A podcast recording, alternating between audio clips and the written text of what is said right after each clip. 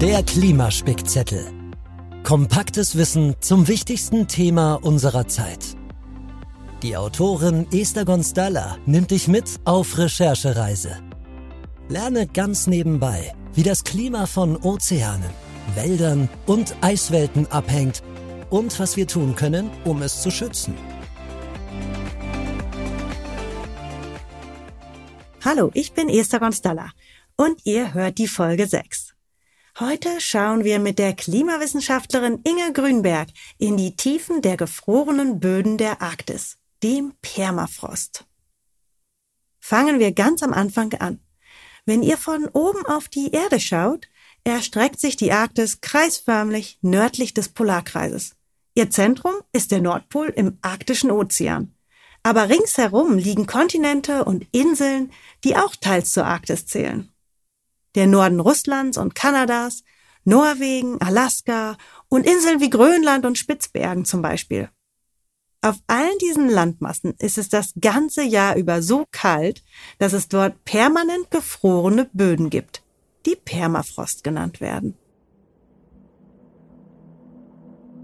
Seit einigen Jahrzehnten erwärmt sich unsere Erde dramatisch schnell. Und das ist besonders in der Arktis sichtbar. Dort erwärmt sie sich nämlich zwei bis viermal so schnell, je nach Region, im Vergleich zum Rest der Welt.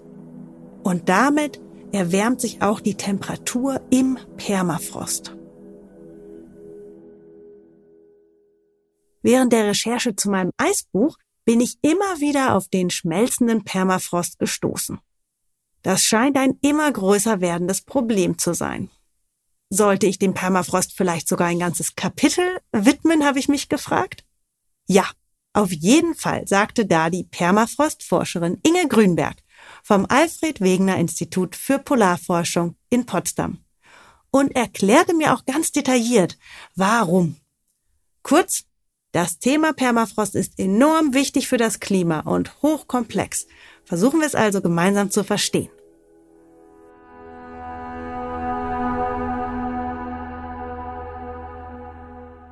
Hallo Inge. Überall liest man, dass der Permafrost schmilzt und den Klimawandel weiter anheizt. Aber wie genau hängt die Schmelze des Permafrosts mit dem Klima zusammen? Wie viele und welche Klimagase werden denn freigesetzt, wenn der Permafrostboden taut? Das hängt ganz vom Zeithorizont ab, den man betrachtet. Zuerst einmal enthält der Permafrost unheimlich viel organischen Kohlenstoff, nämlich 1500 Milliarden Tonnen. Das ist etwa doppelt so viel, wie die Erdatmosphäre im Moment enthält. Dieser Kohlenstoff ist auch erstmal recht sicher gespeichert, denn er ist ja im Permafrost gefroren. Aber jetzt taut der Permafrost beschleunigt durch den Klimawandel. Und dann ist der Kohlenstoff nicht mehr gefroren, sondern kann von Mikroorganismen genutzt werden. Das sind Bakterien und Pilze, die das aufgetaute Material zur Energiegewinnung nutzen, so ähnlich wie wir unser Essen. Davon gibt es zwei Varianten. Mit Sauerstoff oder ohne Sauerstoff. Wenn Sauerstoff, also Luft vorhanden ist, dann produzieren die Mikroorganismen CO2, also Kohlenstoffdioxid. Und dieses CO2 entweicht dann auch in die Atmosphäre.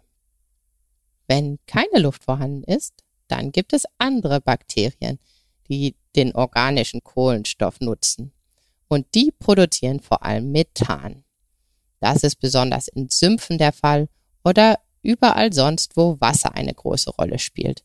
Zum Beispiel, wenn große Blöcke gefrorener Boden in einen Fluss fallen, weil der das Ufer erodiert oder auch ins Meer.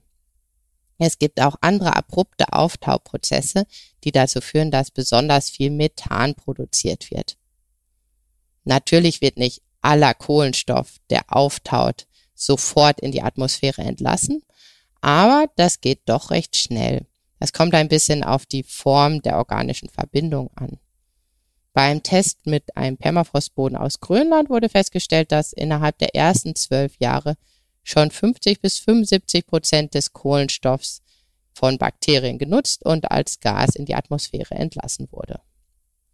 Insgesamt kommen Schätzungen darauf, dass etwa 5 bis 15 Prozent des gesamten Kohlenstoffs, der derzeit im Permafrost gespeichert ist, noch in diesem Jahrhundert zur globalen Erwärmung beitragen könnte. Das wären dann etwa 0,1 bis 0,3 Grad Celsius zusätzlicher Klimaerwärmung nur durch den Permafrost bis 2100. Das ist natürlich ein Prozess, der lange weitergeht und den man dann auch nicht einfach unterbrechen oder gar rückgängig machen könnte. Deshalb wird dann bis 2300 sogar mit 0,4 Grad Celsius Erwärmung durch den Permafrost gerechnet. Da Methan etwa 28 mal stärker das Klima beeinflusst als CO2, ist es insgesamt für einen Großteil des Permafrosteffektes verantwortlich. Und zwar für bis zu 70 Prozent. Ach, das ist ja interessant. Über Methan wird auch nicht genug geredet, obwohl es so wichtig ist in der Klimaerwärmung. Aber eine Frage stellt sich mir nun. Wie konnten sich überhaupt so riesige Kohlenstoffmengen im Permafrost ansammeln? Dass die Kohlenstoffmengen so groß sind, die im Permafrost gespeichert sind, liegt zuerst einmal daran, dass es sich um eine große Fläche handelt, nämlich um etwa 17 Prozent der Erdoberfläche, die über gefrorenem Boden liegt. In Russland sind es sogar 66 Prozent des Staatsgebiets. In dem kalten Klima gefrieren dann Reste toter Pflanzen oder Tiere oder Bakterien, bevor sie von Bakterien oder Pilzen vollständig zersetzt werden können. Und das passiert schon seit der letzten Eiszeit, also seit dem späten Pleistozän vor etwa 25.000 bis 15.000 Jahren. Das ist ein bisschen unterschiedlich, je nachdem, wo auf der Nordhalbkugel man sich befindet, wann das Gebiet zuletzt von einem Eisschild bedeckt war in der Nähe der Eisschilde und als sie dann langsam schmolzen, dann auch dort, wo sie vorher noch waren, bildeten sich große Steppen, aber auch Tundra und Moore. Und besonders die Steppen konnten sehr gut effektiv Kohlenstoff binden. Das ist heutzutage auch noch so, dass unter einer Steppe der Boden sehr viel Kohlenstoff enthält. Und in dem Fall, wenn er dann zusätzlich noch eingefroren wird, ist er wirklich dauerhaft gebunden. Es gibt auch Teile der Erde, wo der Kohlenstoff sogar schon länger im Boden ist, nicht erst seit der letzten Eiszeit, sondern seit bis zu 700.000 Jahren. Das ist aber eher die Ausnahme. Manche Regionen haben so über 200 Kilogramm Kohlenstoff auf einem Quadratmeter oder besser gesagt unter einem Quadratmeter angesammelt. Wobei der Großteil des Kohlenstoffes jetzt in den oberen drei Metern gelagert ist und darunter eher weniger Kohlenstoff. Es gibt aber auch spezielle Regionen, wo auch in einer Tiefe von 50 Metern noch sehr viel Kohlenstoff vorhanden ist im Boden. Diese Regionen nennt man Jedoma. Das gibt es in Alaska und in Sibirien. Allein in Sibirien sind es 2,3 Millionen Quadratkilometer, die im Mittel 25 Meter dicke Schichten Permafrost haben die sehr reich sind an organischem Material.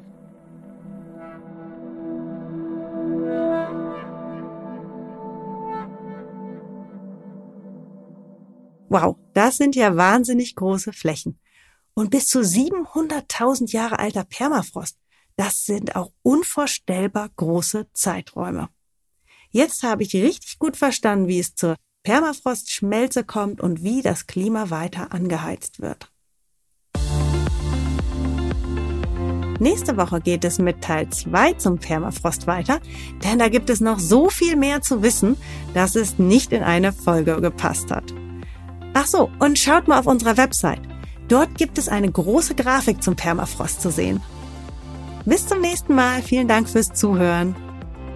Mehr Informationen und Quellenangaben findet ihr auf unserer Website klimaspickzettel.de. Schreibt uns dort gern eure Fragen. Der Klimaspickzettel wird produziert von Level Up Your Podcast mit der Unterstützung von Tom Dulowitz, The Good Voice. Inhalte und Recherche von Esther Gonstalla. Konzept von Lars Rühmann.